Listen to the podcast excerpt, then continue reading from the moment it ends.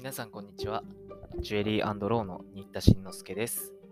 毎週月曜日はジュエラーのための消費者法。今回は第3回目。インターネット取引について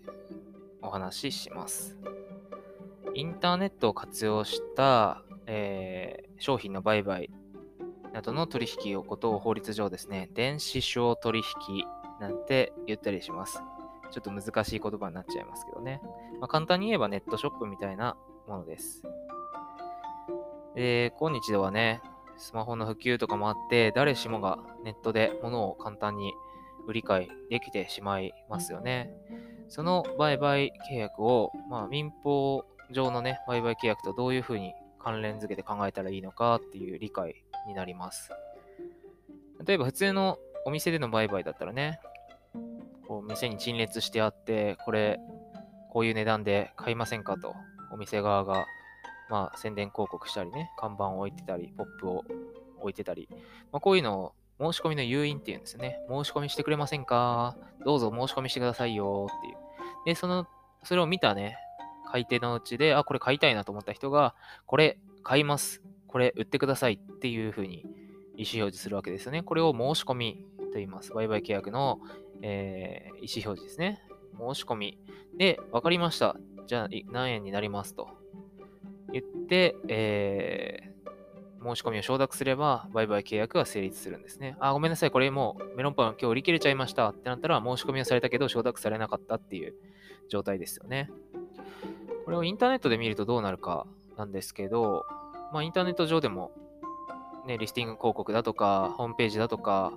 で、まあ、Google 検索するなりね、いろいろ、こう、いろんな方法でネットショップにたどり着くわけですよね。で、こういう商品の宣伝広告をネットでしている。これもまあ、申し込みの誘引と言っていいと思います。で、これに対して消費者が、こう、広告をクリックするなりしてね、商品の購入画面で、カゴに入れるみたいなのをして、えー支払い方法を選んで、こう、買うみたいな、最なんか、ボタンを押すとね、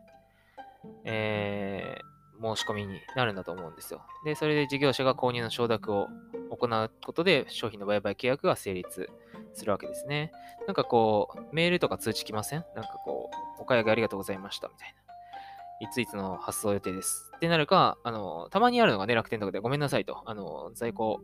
切らしてて、それを不備で、あの、まだ在庫ありになっちゃってまして、申し訳ございませんみたいな、ねキャンセルさせてくださいみたいなのが Amazon とかでたまにありますね。うん。で、えーの代金の支払い方法としてね、えークレジットカードなのか、振り込みなのか、インターネットバンキングなのか、まあ、いろいろインターネット上で決済まですることができると。で、その後、事業者が商品を発送して自宅に届くということですね。まあ大変便利な方法だし、時間的にも経済的にも効率的ではあるんですが、ただね、いかんせんやっぱりいろんなリスクが潜んでいるわけですよね。対面せずに取引を行うことによるトラブルとか、まあ、決済のね、方法を悪用したようなね、カード不正利用とか、まあ、それこそ本当に詐欺的なインターネットショップを装ったね、詐欺サイトだと、お金を払ったけど商品が届かないとか、えーそういうショップも、あーそういうサイトもね、あるやに聞いています。先ほど言ったようにね、通常の契約との違いとしては、申し込みに対する承諾の通知が到達した時点で売買契約が成立するということですね。えー以前は通常の契約っていうのが承諾の通知を発信した時点で契約成立とされていて、電子商取引の方が例外とされてたんですが、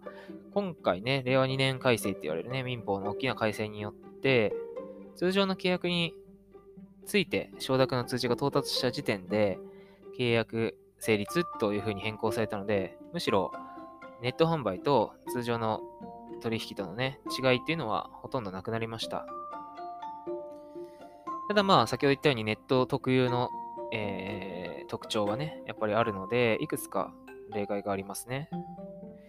例えばインターネット上の操作ミスに関する錯誤、まあ、1個買おうと思ったらなんか間違えて100個注文しちゃったみたいな。個数のね、打ち間違いみたいな。通常の契約だと、えー、買い手側に重大な落ち度がある場合、こういうのは重過重過失って言いますけどね。重過失がある場合には原則として錯誤によるね、契約の取り消しの主張っていうのは民法上することはできないんですね。民法上は重過失あったら取り消せない。だけど電子商取引の場合は、電子契約法っていうのがあって、えー、消費者がインターネット上で契約の申し込みを行う際に、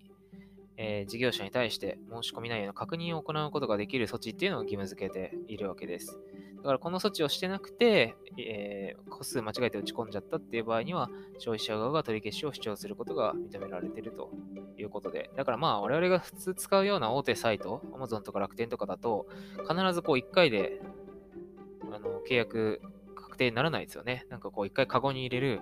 で、配送先とか確認して、本当にこれでいいですかみたいな赤い文字とか出て、それで最後確定押すと、ようやく成立するってなるので、こういう措置が取られてる